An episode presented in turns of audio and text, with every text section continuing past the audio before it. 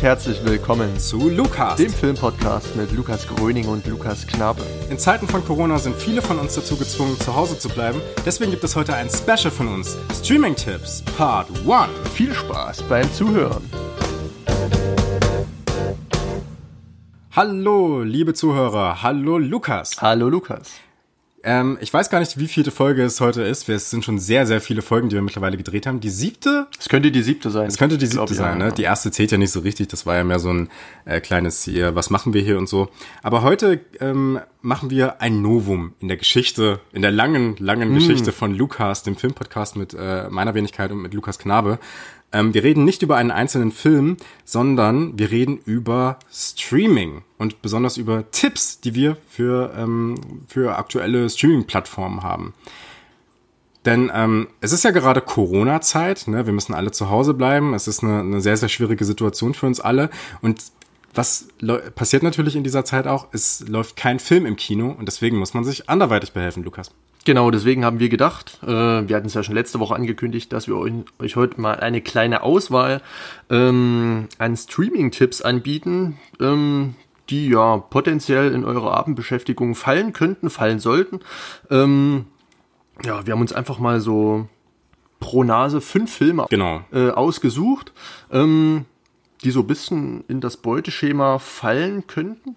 Ähm, und ja, Genau. Genau. Es ist, ähm, wir haben uns jetzt für diese erste Folge erstmal auf äh, die zwei richtig großen etablierten Streaming-Plattformen äh, beschränkt, und zwar Netflix und Amazon Prime.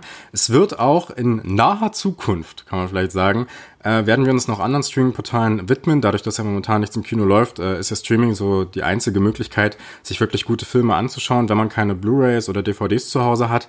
Und ähm, es wird jetzt insgesamt, äh, Lukas hat schon angesprochen, wir haben uns jeder fünf Filme rausgesucht und es wird fünf Filme von Netflix für euch geben und fünf Filme, die mhm. ihr auf Amazon Prime findet.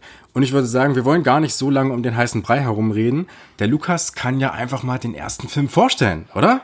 Also bevor ich mit dem ersten Film äh, beginnen möchte, ja. würde ich noch mal kurz sagen, wie ich zu meiner Auswahl gekommen bin. Ah, das habe ich total vergessen. Stimmt, das wollten wir genau. sagen. Wäre vielleicht nicht schlecht, ähm, damit ihr das so ein bisschen einordnen könnt. Natürlich sind Netflix und Prime voll von Superfilmen. Ne? Es gibt endlose tolle Filme, die man äh, sich auf äh, Netflix und Prime ähm, ansehen kann.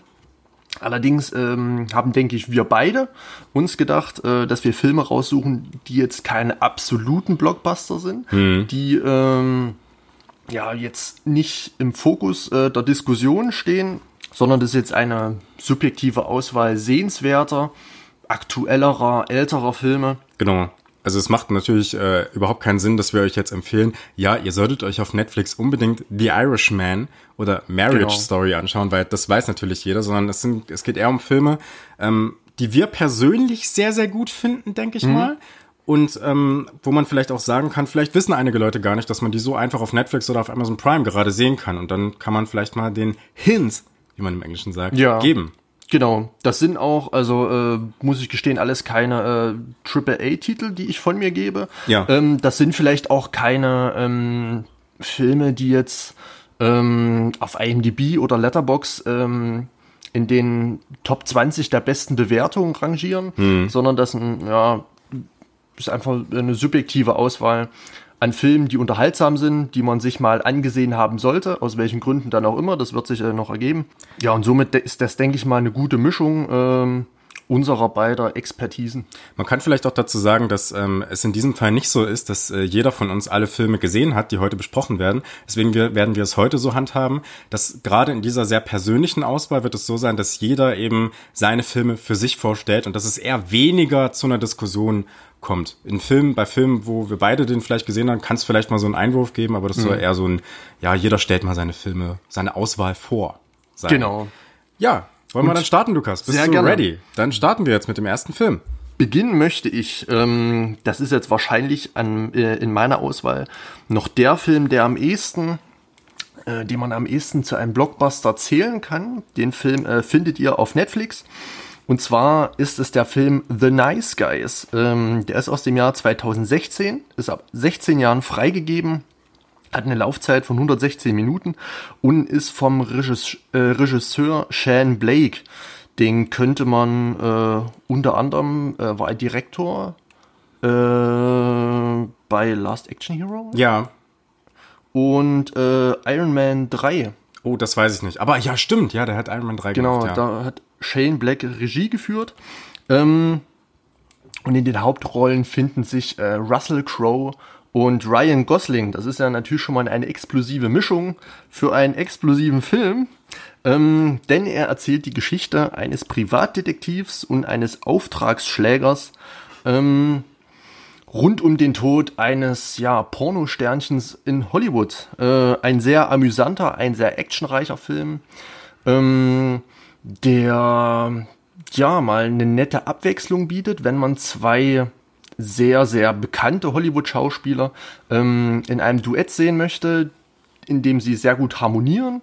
Ähm, in dem der ein oder andere lustige, kultige Spruch ähm, rüberkommt, ähm, lustige Action-Szenen, äh, also Russell Crowe und Ryan Gosling werden auch körperlich sehr aktiv, ähm, nicht miteinander, äh, ja doch, irgendwo schon, ähm, aber auf einer ähm, Action-Ebene.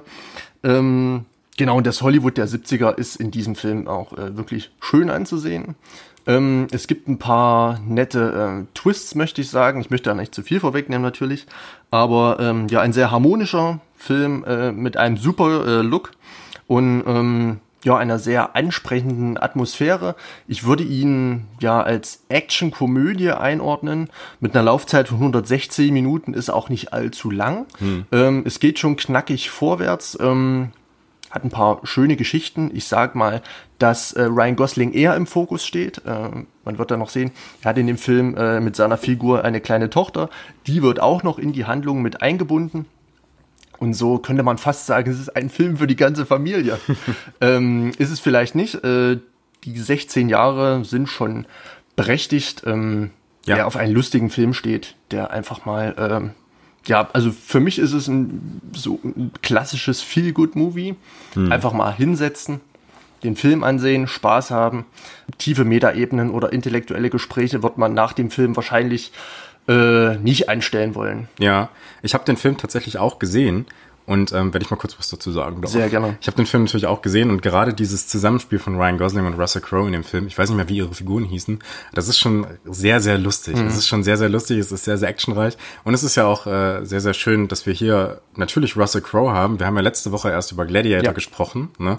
und ähm, Gladiator ähm, war natürlich äh, sein großer Durchbruch und äh, ich glaube, Nice Guys war eher so eine Rolle für Russell Crowe, die er wieder so ein bisschen aus dem Nichts kam, ne? Und äh, er war damit schon, er Mhm. Ja. war eigentlich in Hollywood schon eher so auf dem absteigenden Ast Ja. Mhm. und spielt dann mit so einem absoluten Superstar wie Ryan Gosling dann zusammen, ne? Und er hat, äh, spielt die Rolle auch fantastisch. Also nach äh, diesen ja, medialen Eskapaden, die sich äh, Russell Crowe da ähm, in Abständen geleistet hat, hätte man das 2016 womöglich nicht erwartet, dass Shane Black äh, Russell Crowe in so eine passende und ähm, ja, aussagekräftige Rolle stecken kann. Äh, hat dann doch ganz gut geklappt und es ist ein ja sehr, sehr unterhaltsamer, cooler Film rausgekommen. Ja. Herrlich. Aber das soll es ja noch nicht mit Russell Crowe gewesen sein. Ne? Das soll es noch nicht mit Russell Crowe gewesen sein, denn wir kommen direkt zum nächsten Streaming-Tipp. Das ist äh, ein Film, den ich mir ausgesucht habe. Und ich muss gleich mal vorneweg äh, gestehen, ich finde es sehr, sehr schade, dass über diesen Film ähm, relativ wenig geredet wird. Vielleicht auch, vielleicht auch irgendwie ähm, zu Recht, weil ähm, es, es ist jetzt kein absolut großer Film, sag mal's mal so, ne? sondern es ist eher so ein, ähm, ein, ein es ist ein relativ äh, ja kle- kleiner Film, der vielleicht auch so ein bisschen unterm Radar fliegt, aber ich muss sagen, ich liebe diesen Film. Und zwar geht es um The Quick and the Dead, schneller als der Tod aus dem Jahre 1995 von Sam Raimi. Um das mal so ein bisschen einzuordnen, Sam Raimi ist äh, der Regisseur, der natürlich bekannt ist für Tanz der Teufel, vor allem die Original oder Evil Dead, wie sie im Original heißen, Filme, die absolut äh, ihre Zuschauer geschockt haben damals im Kino. Ne? Leute sind da reingegangen. Damals gab es natürlich noch keine großen Trailer, man wusste nicht, was auf einen zukommt, ne? und man wurde dann total ähm, geschockt, ob gleich der Gewaltdarstellung und dieser blutigen Darstellung ne? der, der, des Horrors in diesem Film. Und äh, Sam Raimi ist unter anderem auch bekannt für ähm, für die Spider-Man-Filme mit Tobey Maguire. Die hat er nämlich auch gedreht Anfang der 2000er und hat damit so ein bisschen diesen super ähm, den wir, der ja bis heute irgendwie nachwirkt, äh, losgetreten. Und äh, ja, wie gesagt, Schneller als der Tod ist im Jahre 1995 erschienen.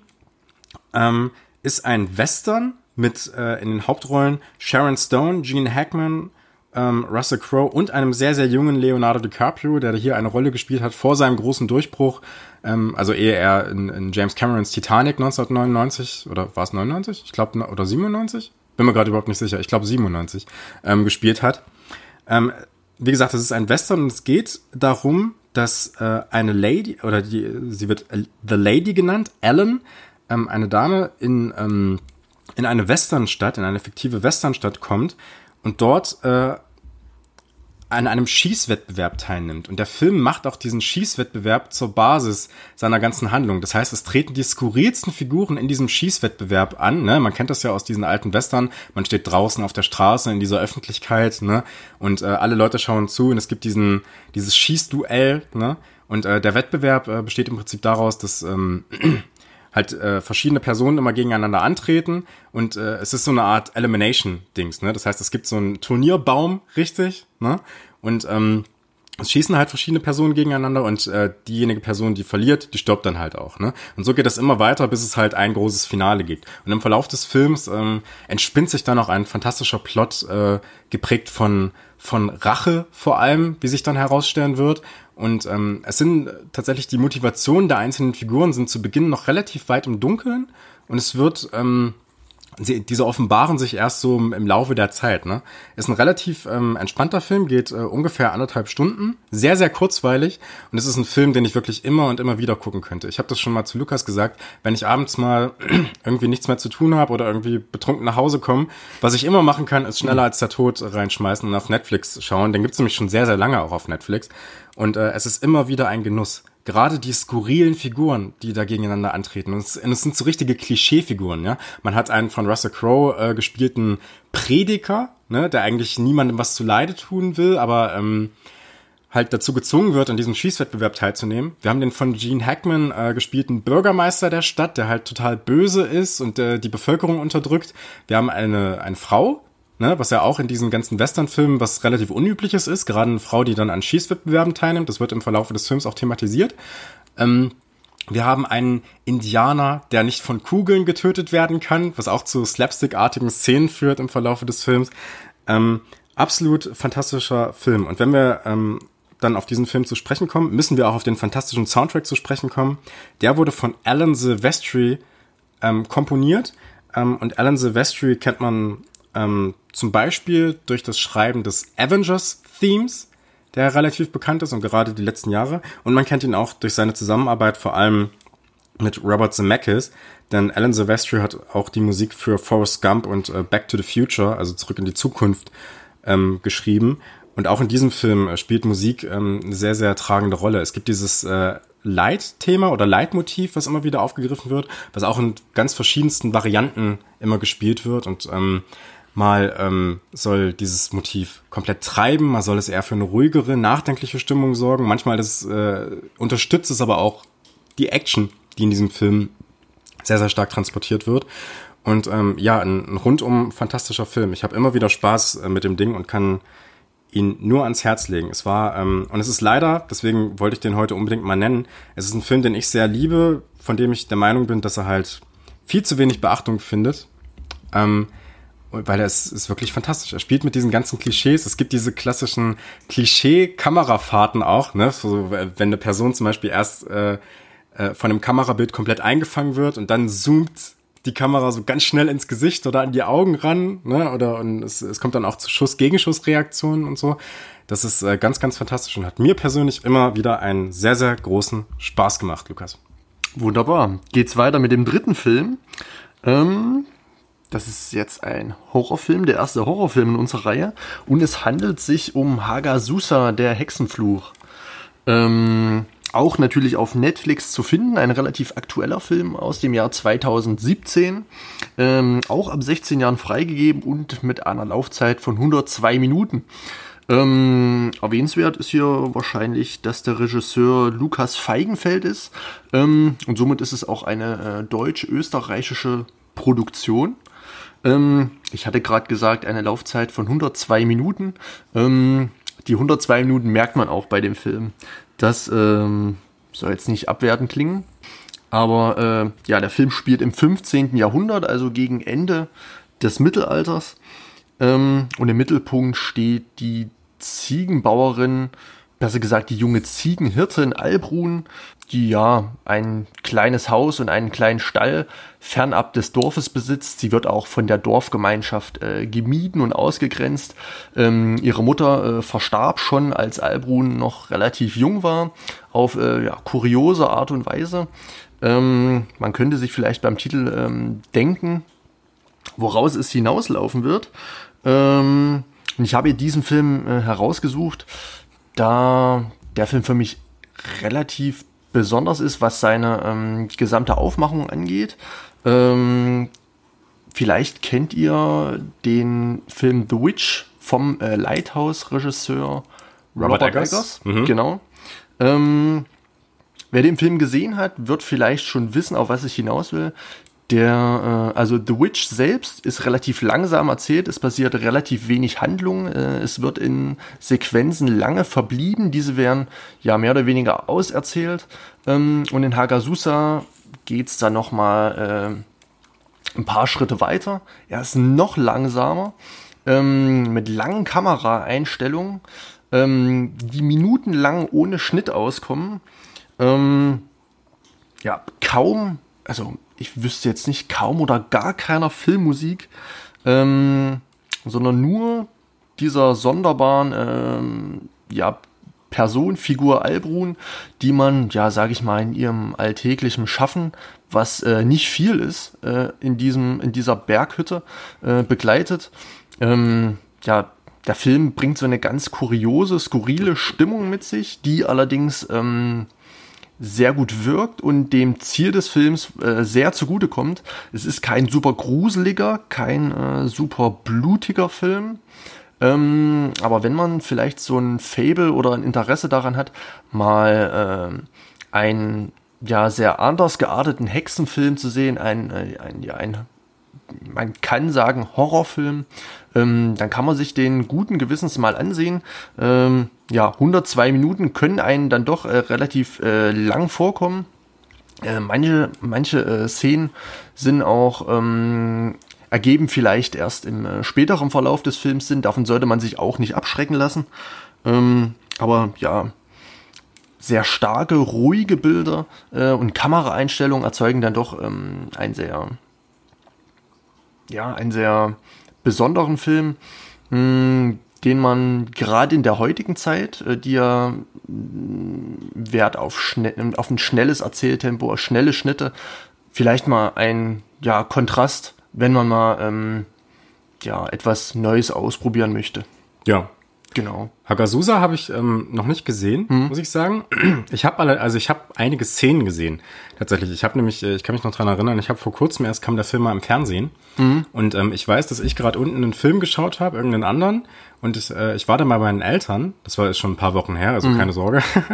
ähm, war da bei meinen Eltern und äh, bin dann zwischendurch mal raus, hab mir was zu trinken geholt und äh, habe dann mal kurz zu meinen Eltern geschaut und habe gesehen, dass die gerade Takasusa im Fernsehen gesehen mhm. haben. Und äh, ich war besonders schon in ganz, ganz wenigen Szenen schon beeindruckt von dem Sounddesign. Also mhm. es gibt wenig Musik in dem Film, ja. aber von der Art und Weise, wie hier mit Geräuschen, mhm. ganz, ganz kleinen Geräuschen schon gearbeitet wird und so irgendwie ein Fußboden knarren oder sowas. Das ist total geil, ne? wie das, wie klar das klingt und wie schön das, das äh, sich äh, in die Erzählung einfügt. Genau, durch ja. diese permanente Stille ist natürlich jeder, äh, jedes Geräusch, ähm, was lauter ist als diese, natürlich, ähm, ja, trägt natürlich massiv zur Handlung bei. Hm. Ähm, und ähm, ja, macht das Ganze zu einer lohnenswerten Erfahrung. Ja. Vielleicht nicht zum besten Film, den man je gesehen haben wird, aber auf jeden Fall ein Film, den man äh, in Erinnerung behalten wird. Ja.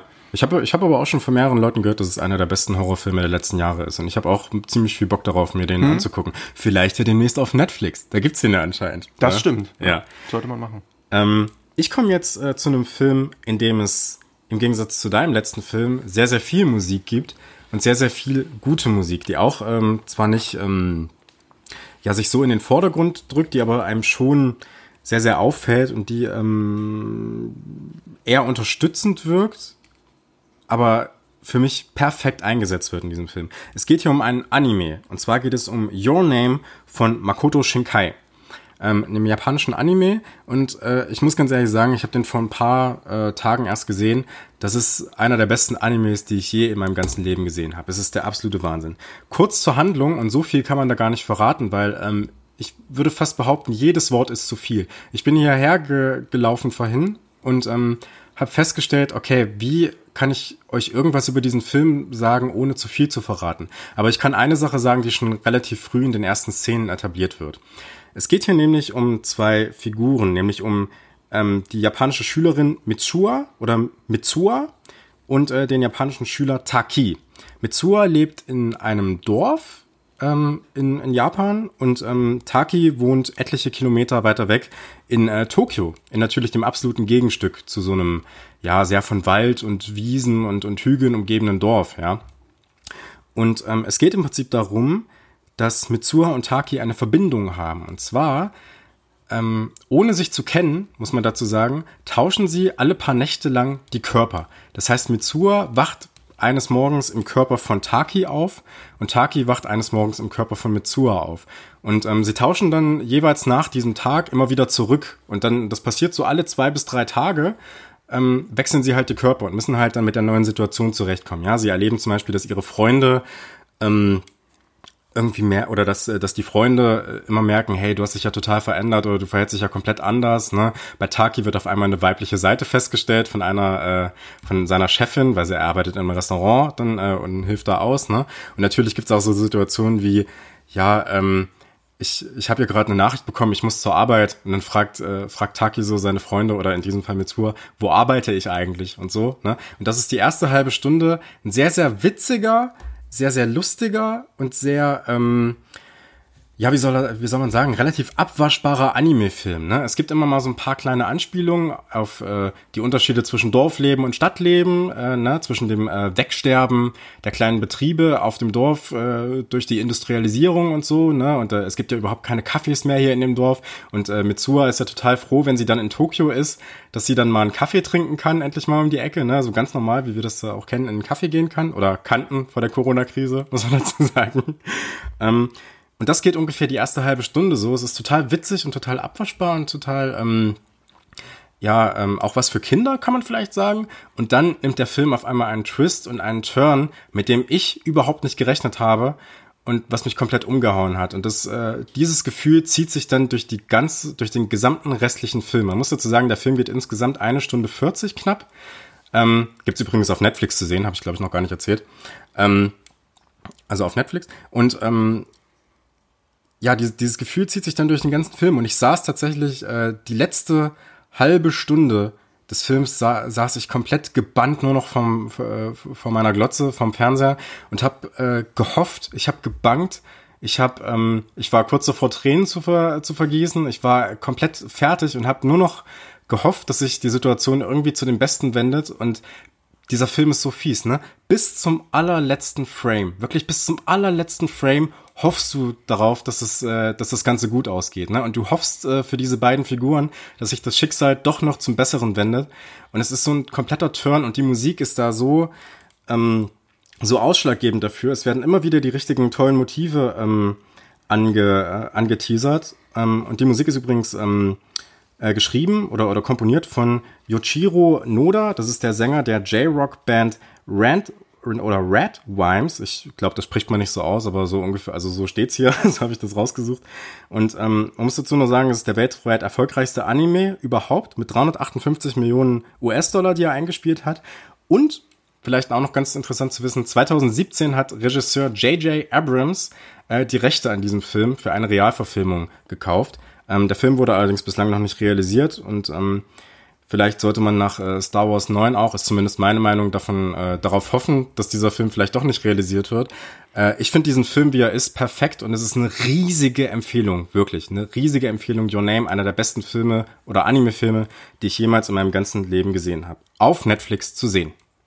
Ein weiterer Film, der auf Netflix zu sehen ist, ist der Film Feinde, auch genannt Hostiles, ähm, aus dem Jahr 2017. Der ist auch ab 16 Jahren freigegeben und läuft ganze 134 Minuten. Der äh, Regisseur ist ähm, Scott Cooper, den könnte man vielleicht aus äh, Black Mask kennen mit, äh, Kennst du nicht? Nee, Ähm, kenn ich nicht. Oder dem Film Auge um Auge, den ich äh, euch auch sehr ans Herz legen möchte. Den gibt's allerdings äh, derzeit nicht auf Prime und nicht auf Netflix und auch auf den anderen ganzen Streaming-Plattformen leider nicht. Ähm, da müsste man dann ähm, ja auf die analoge Disc umsteigen. Aber ja, wobei handelt es sich hier um? Es ist ein ja, Western-Drama, könnte man es sagen, ähm, mit Christian Bale. Das ähm, sind schon mal, sage ich mal, zwei ja, Komponenten, die schon mal gut zueinander finden, wie man es auch im Film ähm, 3.10 Uhr nach Yuma gesehen hat. Unter anderem auch mit Russell Crowe in, der, äh, in, in, in einer sehr wichtigen Nebenrolle. Ganz viel Russell Crowe in letzter Zeit. Genau, und der Film äh, Hostiles greift so ein bisschen diese Rivalität auf zwischen äh, ja, Kolonialisten, ähm, zwischen Besatzern und ähm, ja, äh, Native Americans, also Indianern. Ähm, die ja natürlich auch in vielen anderen ähm, ja, Filmen aufgegriffen wird. Aber hier, sage ich mal, ähm, sieht man das aus einer sehr kleinen Perspektive. Also es geht wirklich, also im Zentrum steht äh, Christian Bale mit einer, äh, ja, mit einem ähm, Indianerstamm, der äh, Cheyenne-Indianer. Diese äh, befinden sich zu Anfang des Films noch in einem ja, Staatsgefängnis, sollen aber eskortiert werden ähm, von ein paar Militärs ähm, in ein Reservat in, äh, in ähm, ja, angestammtes Stammesgebiet. Ähm, genau, und ähm, diese Eskorte soll quasi vom ähm, ja, äh, US Army Captain, der von Christian Bale gespielt wird, durchgeführt werden, der da über diese äh, Eskorte die Führung hat. Ähm, ja, und mehr möchte ich nun gar nicht verraten. Es ist also äh, mehr oder weniger ein Roadtrip ähm, durch ja die Steppen Amerikas, was wirklich auch natürlich wieder optisch ähm, ein Augenschmaus ähm, sein könnte, wenn einem das gefällt.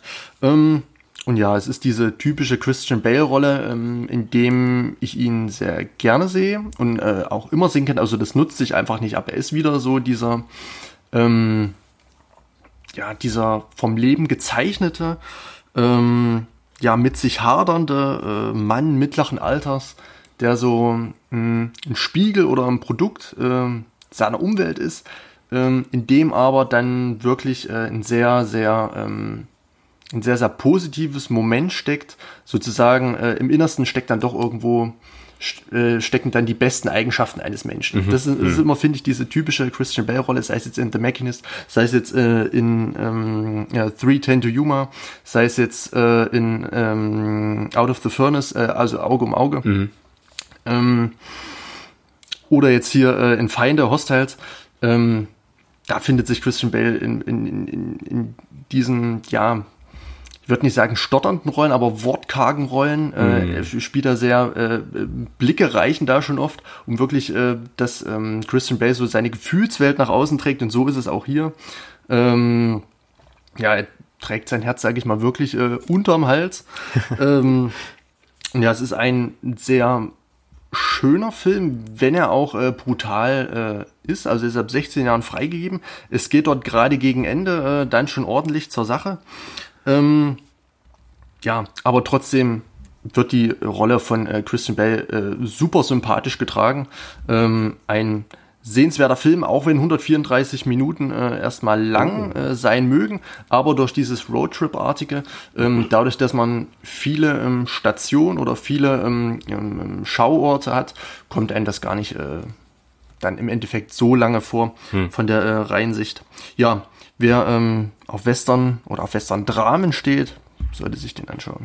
Klingt nach was ganz, ganz anderem. Also ich habe den nicht gesehen, es klingt nach was ganz, ganz anderem als Schneller als der Tod. Also tatsächlich viel, viel düsterer und Schneller als der Tod ist ja dann eher so dieses, ja, schon Ja. eher witzige, slapstick-mäßige, ne, und äh, so, so überzeichnete, auch bewusst überzeichnete. Und Hostiles habe ich auch schon von gehört, muss ich sagen, aber noch nicht gesehen. Aber habe auch schon gehört, dass der sehr, sehr düster ist. Und eher so Ist es ja. Also die Bilder an sich sind, sage ich mal, nicht düster. Also ist also dieser dieser typische äh, äh, amerikanische So- Sonnenschein, ähm, der da so äh, die Steppe säumt. Ähm, aber ja, es ist halt so ein sehr ja, spannungsgeladener Film, der so diesen Konflikt äh, zwischen zwischen Native Americans und, äh, und, und diesen Besatzern so mit sich trägt und ähm, ja immer mal wieder so zur ja, zum Höhepunkt führt. Ähm, dass das Ganze dann auch mal äh, sehr, sehr spannend sein kann. Gegen Ende auch relativ dramatisch, ja. Ja. Genau. Klingt auf jeden Fall ziemlich spannend. Ähm, auch relativ dramatisch, allerdings äh, auch versteckt innerhalb äh, des Witzes, würde ich sagen, und innerhalb des äh, ja, des, äh, des, des Klamaukes, um das mal so zu sagen, ist der Film, den ich äh, jetzt vorstellen möchte. Und zwar äh, möchte ich mal die Amazon Prime Liste einleiten. Bisher waren alle Filme auf Netflix zu sehen. Jetzt geht's äh, zu Amazon Prime oder habe ich gerade Stoß erzählt? Hostiles, Feinde gibt's tatsächlich bei Prime zu sehen. Das Ach so. Zu sagen, ja. okay, alles klar. Ich möchte, okay, dann möchte ich es nicht einleiten, die Amazon Prime-Reihe, aber ich möchte trotzdem zu einem Film kommen, der auf Amazon Prime zu sehen ist. Und zwar ähm, geht es um Bronson aus dem Jahre 2008 von Nicholas Winding Refn oder Nicholas Winding Refen. Ich weiß ehrlich gesagt nicht hundertprozentig, wie, man, wie man ihn ausspricht. Äh, ich habe auch schon gehört, dass er einfach Refen äh, ausgesprochen wird. Ist auf jeden Fall ein Däne. Ist ja auch egal. Jedenfalls äh, geht es um den Film, den wir hier vorstellen wollen äh, oder den ich hier vorstellen möchte. Und das ist äh, Bronson. Bronson ist ein Biopic. Und zwar geht es um den, ähm, ja, wie, wie kann man ihn bezeichnen? Um den britischen Häftling Michael Peterson, Michael Peterson oder auch, äh, er hat sich selbst den Künstlernamen Charles Bronson gegeben. Und das ist der äh, gefährlichste oder man sagt so der gefährlichste britische Mensch, der jemals in einem Gefängnis eingesessen hat oder der gefährlichste Mensch, der jemals in britischen Gefängnissen eingesessen hat. Dieser Typ war nämlich äh, relativ, also er ist heute noch eingesperrt und äh, dieser Typ äh, war im Laufe seines Lebens oder hat sehr, sehr viele Jahre seines Lebens, den Großteil seines Lebens im Gefängnis verbracht und er war sehr, sehr bekannt dafür, dass er sich sehr, sehr gerne mit Wärtern geprügelt hat tatsächlich äh, gegen die Regeln des Gefängnisses immer wieder verstoßen hat und sich immer wieder mit Wärtern angelegt hat. Und äh, da sind auch, äh, hat auch mehrere ähm, Wärter dann eben ins Krankenhaus geprügelt und so. Und äh, er war bekannt dafür, dass er immer wieder von einem Gefängnis zum anderen verlegt wurde, immer wieder ins nächste Hochsicherheitsgefängnis verlegt wurde. Und ähm, er wird hier in diesem fantastischen Film porträtiert von Tom Hardy. Tom Hardy äh, kennt man natürlich aus äh, sehr, sehr vielen Filmen in den letzten Jahren. Ist einer der angesagtesten Schauspieler, würde ich sagen, ja. die es momentan so gibt.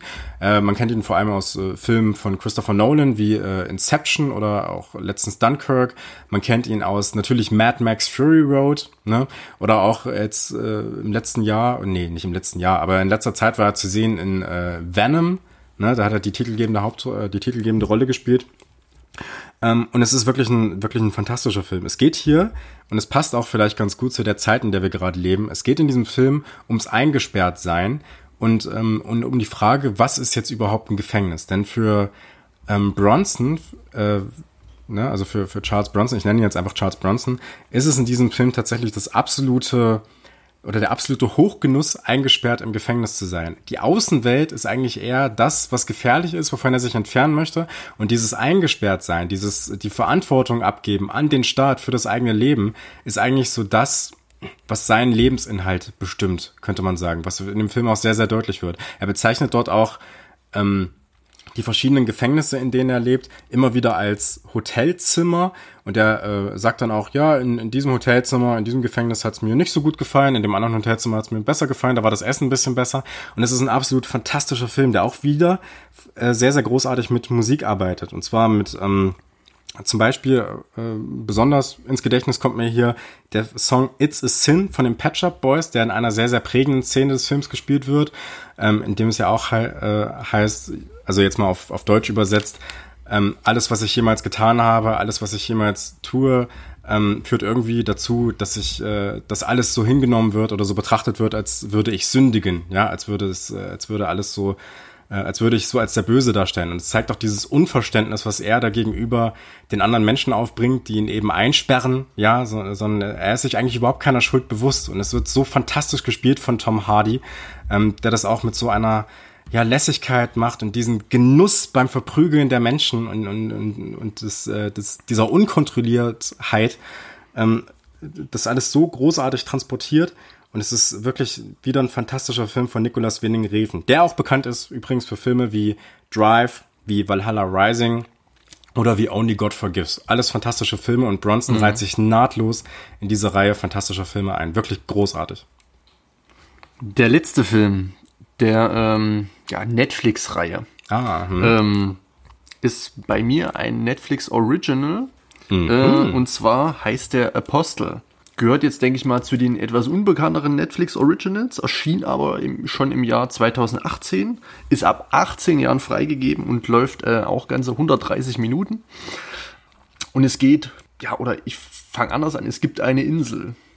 ähm, auf dieser Insel wird die Schwester des äh, Protagonisten Thomas Jefferson, der gespielt wird von äh, Gareth, nee, von Dan Stevens, der von Dan äh, Stevens gespielt wird, ähm, ja, sag ich mal, gefangen gehalten. Es wird von einer gewissen Gemeinde, von einer ja, ähm, sektenhaften äh, Gemeinschaft, ähm, die diese Insel äh, ja okkupiert, ähm, gefordert.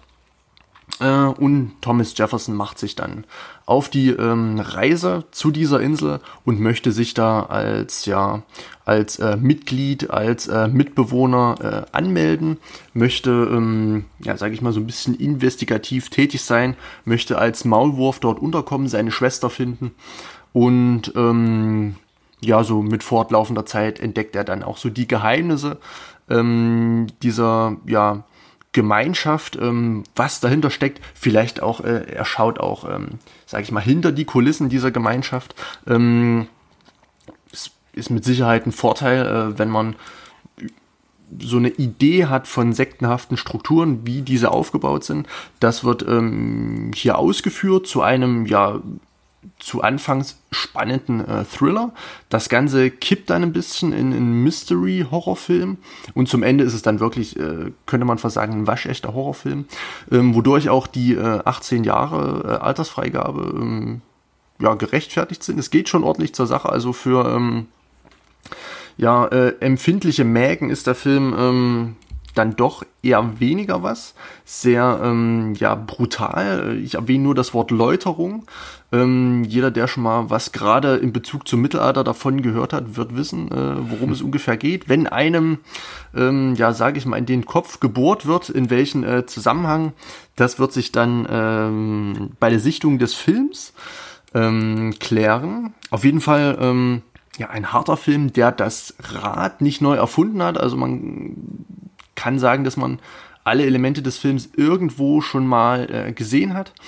Aber der Film verarbeitet das zu einer sehr ähm, ja, interessanten, unterhaltenden Geschichte, ähm, die man durchaus als ja packende oder lohnenswerte Netflix-Eigenproduktion ähm, sehen kann. Wobei Netflix gerade im Horrorbereich äh, seiner Eigenproduktion noch nicht zu viel Gutes geleistet hat. Also da mhm. ist Apostel wirklich äh, mein bisheriger All-Time-Favorite. Ähm, ja, Annihilation, äh, Auslöschung mit Natalie Portman ist auch sehr sehenswert. Hätte mhm. ich auch fast äh, auf meine Liste genommen. Aber Apostle ist dann nochmal ein Film, der so ein bisschen untergegangen ist, aber trotzdem Qualitäten hat, ähm, die ihn auf jeden Fall ja ähm, als gute Unterhaltung bezeichnen lassen, trotz seiner harten Szenen. Ähm, man muss da wirklich ein bisschen äh, für gemacht sein. Aber ich denke mal, wenn man ja, so äh, auf diese Art von Horrorfilm ähm, steht. Äh, der Regisseur übrigens, ähm, vielleicht noch ganz erwähnenswert, äh, Gareth Evans, der frühere Regisseur der VHS-Reihe und auch äh, der äh, The Raid-Reihe. Ah, okay. Echt, ja? Ja. Ah, okay. Die habe ich gesehen. Aber äh, Apostle habe ich nicht gesehen. ähm, das soll jetzt keine falschen Erwartungen schüren. Äh, es wird keine ausgefeilten Kampfchoreografien äh, mit echten Profis geben. Aber trotz allem, denke ich mal, äh, ganz gute ähm, ja, Popcorn-Horror-Unterhaltung. Hm. Ich habe den noch nicht gesehen, aber es ist äh, tatsächlich ja sehr, sehr selten. Also immer, wenn ich auf Netflix nach Horrorfilmen schaue, finde ich eigentlich nix. Ich bleib mhm. dann meistens daran hängen, dass ich mir irgendwie so aus Spaß, weil ich das irgendwie ganz witzig finde, vielleicht mir das Freitag der 13. Remake ja. anschaue, was eigentlich ziemlich mies ist. Mhm. Ähm, was ich, äh, was aber irgendwie, irgendwie läuft das ab und zu ganz gerne nebenbei, sage ich ja. mal so, wenn ich nichts ja. äh, zu tun habe.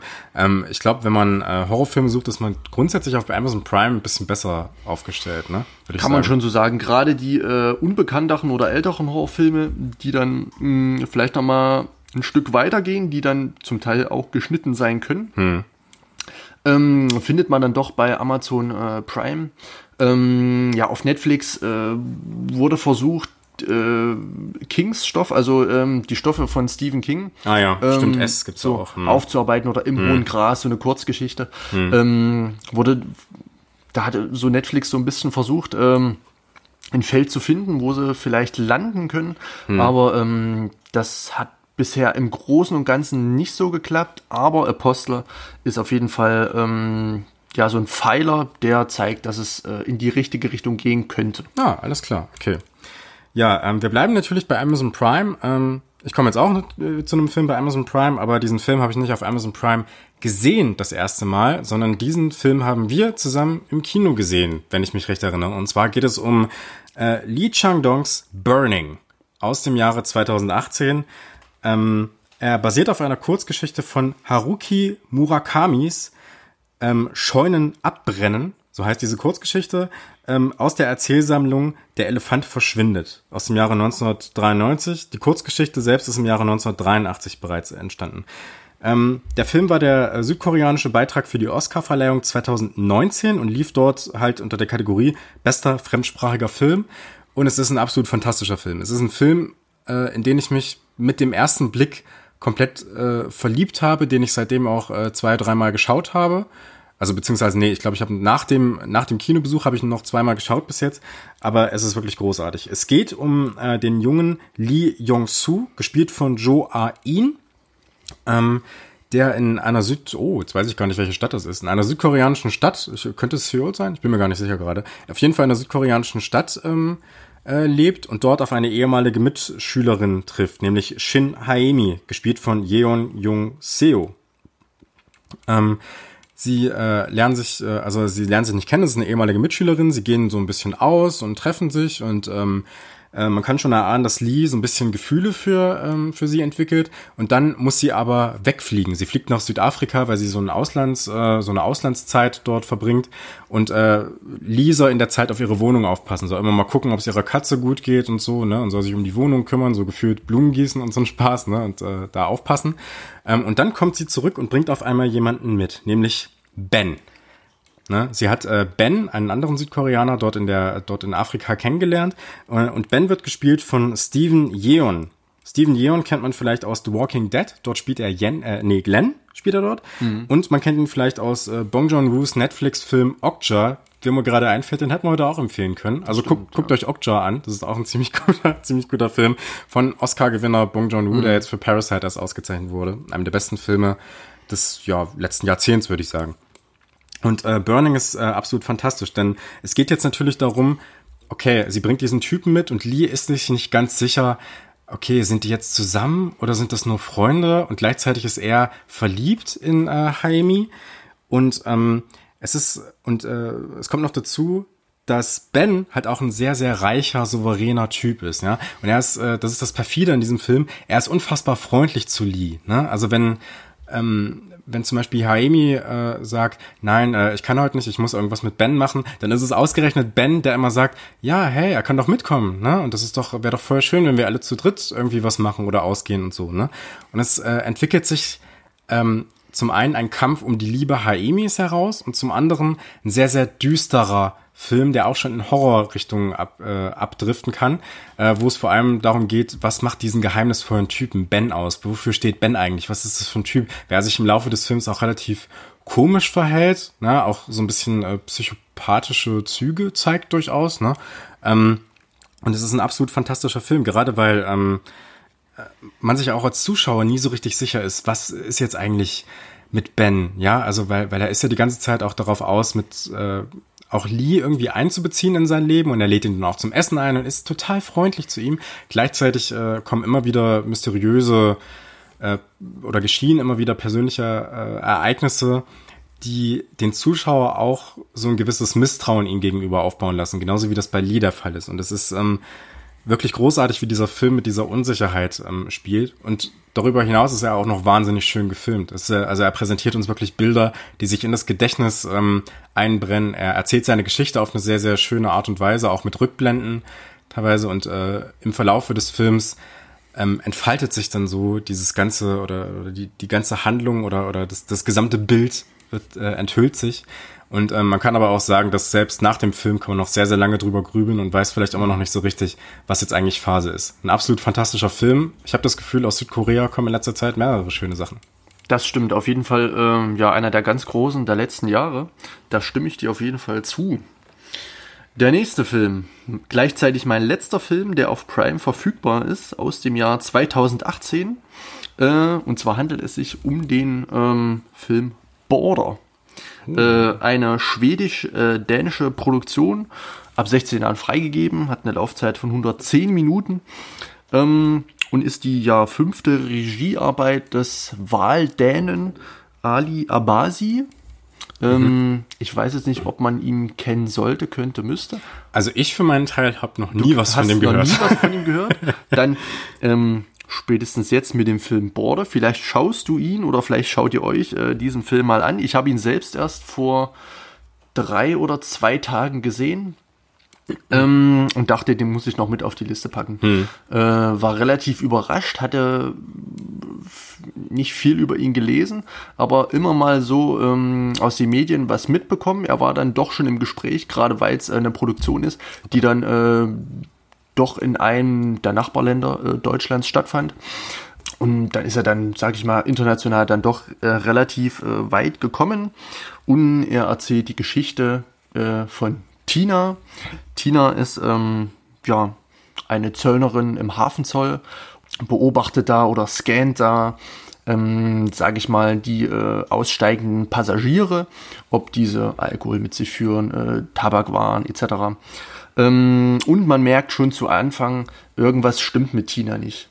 Also erstmal das Äußere. Tina hat sehr, sehr grobe Gesichtszüge. Ach, der ist das. Ja. Ich merke gerade, ich habe einen Trailer dazu gesehen. Ja, alles ja. klar. Hm? Ähm, ja, eine, ich, sag, ich sag's jetzt mal so ganz überspitzt, eine knollige Nase. Vielleicht ähm, weiß man da schon, auf was das hinausgeht, wenn man jetzt Schweden und knollige Nase hört.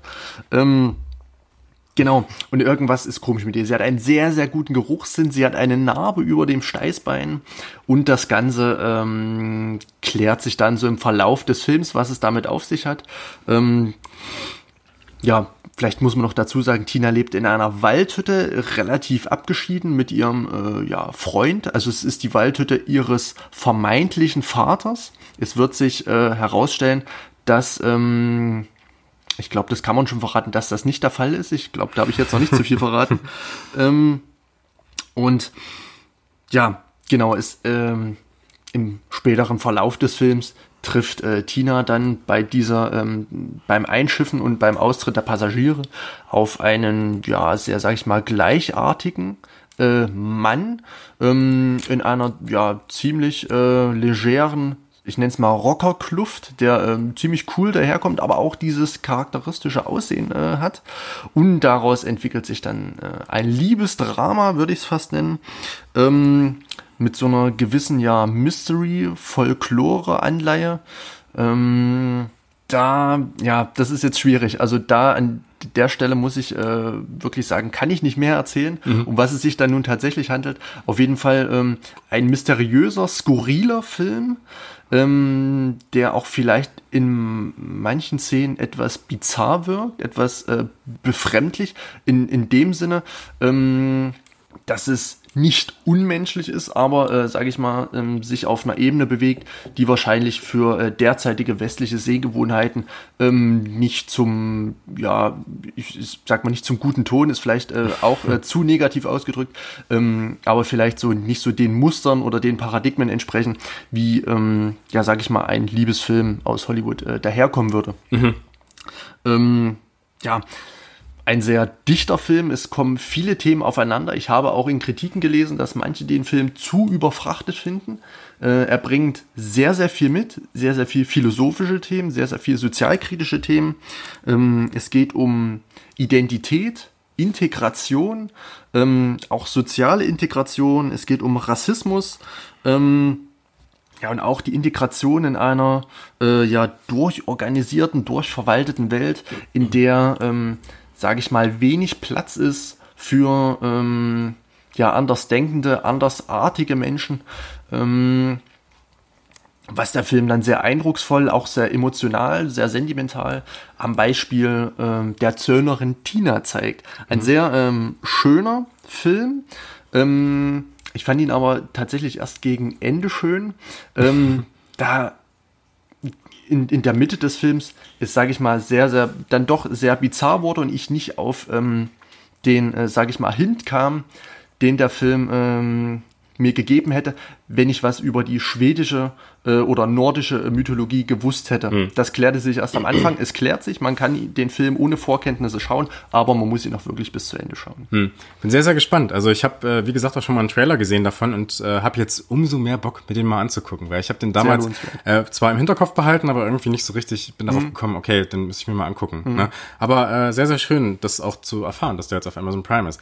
Ich möchte jetzt zum Ende, das ist, glaube ich, der letzte Film, den wir jetzt ja. hier äh, besprechen oder, oder den wir hier vorstellen, möchte zu einem meiner absoluten Lieblingsfilme kommen, wo ich äh, auch wieder festgestellt habe, dass der auf Amazon Prime ist. Und zwar geht es um Michael Hanekes Funny Games. Ähm, ich weiß nicht, wie viele von euch den Film schon gesehen, ha äh, schon gesehen haben. Wenn ihr noch nicht gesehen habt, müsst ihr ihn euch unbedingt angucken. Es handelt sich hier um ein absolutes Meisterwerk. Folgende Geschichte. Ähm, Anna und Georg, gespielt von Susanne Lothar und äh, dem vor ein paar Jahren verstorbenen Ulrich Mühe, sind ein verheiratetes Paar und fahren mit ihrem Sohn in ihr Ferienhaus. Ne? Und dieses Ferienhaus ist wirklich genauso, wie man sich so eine richtig schöne Idylle vorstellt. Ja, so ein riesiger Garten. Du hast da so einen See und die können da rausfahren mit ihrem Boot und können fischen und können da ähm, ja so so die diese Natur auch genießen und so. Ne? Und ähm, der Film zeigt am Anfang, wie die Leute da hinfahren und dann äh, passiert jedoch der Schrecken, denn es klopft an der Tür. Und zwar klopft an der Tür Peter. Peter wird gespielt von Frank Giering und äh, er möchte eigentlich nur ein paar Eier haben. Er ist bei, den, bei seinen Nachbarn zu Gast und möchte sich einfach nur ein paar Eier ausleihen, weil die noch was zu essen machen wollen. Ne? Und äh, dann kommt noch sein Kumpel Paul dazu. Und die beiden, das zeigt sich schon im ersten Moment, sind irgendwie komisch drauf. Sie sind komplett in weiß gekleidet, ja, und sind äh, äh, so, so unschuldig wirken sie, ne? Und sind total nett, ja. Sie sind total freundlich und überfreundlich. Jedoch äh, stellen sich diese beiden als ähm, eine große Gefahr heraus, denn äh, im Verlaufe der Handlungen oder, oder im Verlaufe dieser ersten Minuten nehmen sie die Familie gefangen und sperren sie in ihr Wohnzimmer ein, ja, und sie gehen mit in ihr Wohnzimmer und unterbreiten ihnen eine Wette. Sie wetten, äh, dass die Familie in 24 Stunden tot ist und die Familie wettet dagegen, dass sie nicht tot ist, ja, oder muss dagegen wetten. Und es ist total perfide ähm, und ähm, was wir im Verlaufe des Films sehen werden, sind Gewaltszenen. Vor allem sehr, sehr viele Gewaltszenen, die aber nicht explizit dargestellt werden. Ähm, Michael Haneke hat es selbst mal mit einem Zitat äh, schön zusammengefasst. Ich versuche Wege zu finden, um Gewalt als das darzustellen, was sie immer ist, als nicht konsumierbar. Und er hat selber einmal gesagt, das ist eine Medienreflexion, eine Kritik an der gegenwärtigen Gewaltdarstellung in Hollywood. Man muss dazu sagen, der Film ist von 1997 und es ist aber äh, eine Kritik, die sich eigentlich auch auf heutige Filme noch schön ummünzen lässt, ja, wenn wir uns beispielsweise Filme anschauen wie Marvels Avengers, ja, wo sehr, sehr viel Gewalt passiert, die aber relativ abwaschbar ist, ne, die eigentlich gar nicht mehr gewalttätig ist, wo wir jetzt nicht sagen, okay, das ist jetzt irgendwie schlimm, ja, oder wenn wir uns auch Filme von Quentin Tarantino angucken, zum Beispiel Kill Bill, ähm, wo die Gewalt schon ästhetisiert wird, wo sie als etwas Wunderschönes dargestellt wird, was sie, was und wieder so überspitzt gezeigt wird, dass sie eigentlich überhaupt nicht mehr gefährlich ist, ja, oder uns zum Nachdenken bringt. Oder John Wick, wo die Gewalt ja auch in so einer Art Tanz dargestellt wird. Ne? Bei Michael Haneke sind es weniger die Gewalt, ist es die Gewalttaten an sich, als vielmehr das Wimmern, das Schluchzen, die Angst, die diese Menschen entwickeln im Verlaufe des Films vor den Taten dieser Menschen. Und es gibt einen sehr, sehr wichtigen, einen sehr, sehr großartigen Bezug ähm, den Michael Haneke innerhalb seines eigenen Werkes, aber auch in Bezug zu einem anderen Werk äh, hergestellt hat. Und zwar hat Michael Haneke im gleichen Jahr 1997 eine Verfilmung von Franz Kafkas Das Schloss äh, auf den Markt gebracht, beziehungsweise der Film lief im Fernsehen und dort spielt auch Ulrich Mühe die Hauptfigur des Josef K. Ja, wer das Schloss mal gelesen hat, äh, dem wird auffallen, dass es da sehr, sehr viel darum geht, äh, dass äh, ja, Josef K. möchte halt in das titelgebende Schloss hinein und äh, findet sich dort in diesem Dorf wieder und er weiß aber gar nicht, wie er da hinkommen soll. Ne? Alle Menschen bieten ihm einen Weg an in dieses Schloss, aber irgendwie führt kein Weg in dieses Schloss herein. Ne?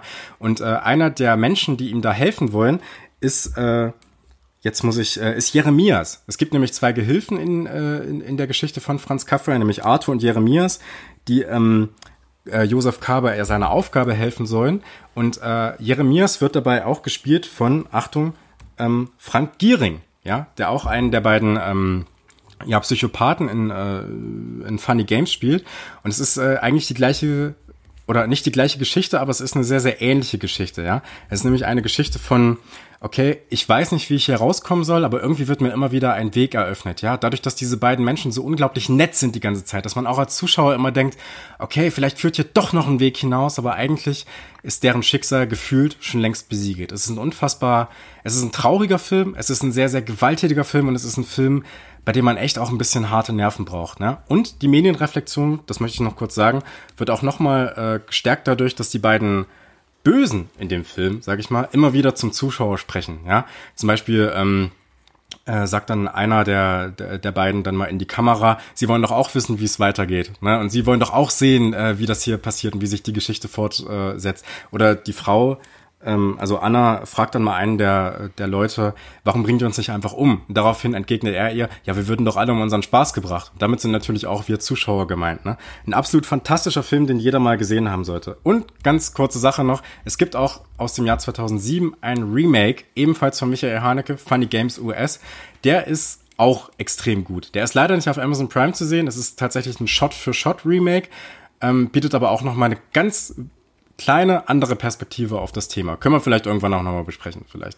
Sehr, sehr fantastischer Film, Riesensee-Empfehlung. Funny Games von Michael Haneke auf Amazon Prime. Sehr schön, dann haben wir jetzt euch zehn Filme vorgestellt, die sowohl auf Netflix und Prime verfügbar sind, die alle zehn sehr sehenswert sind.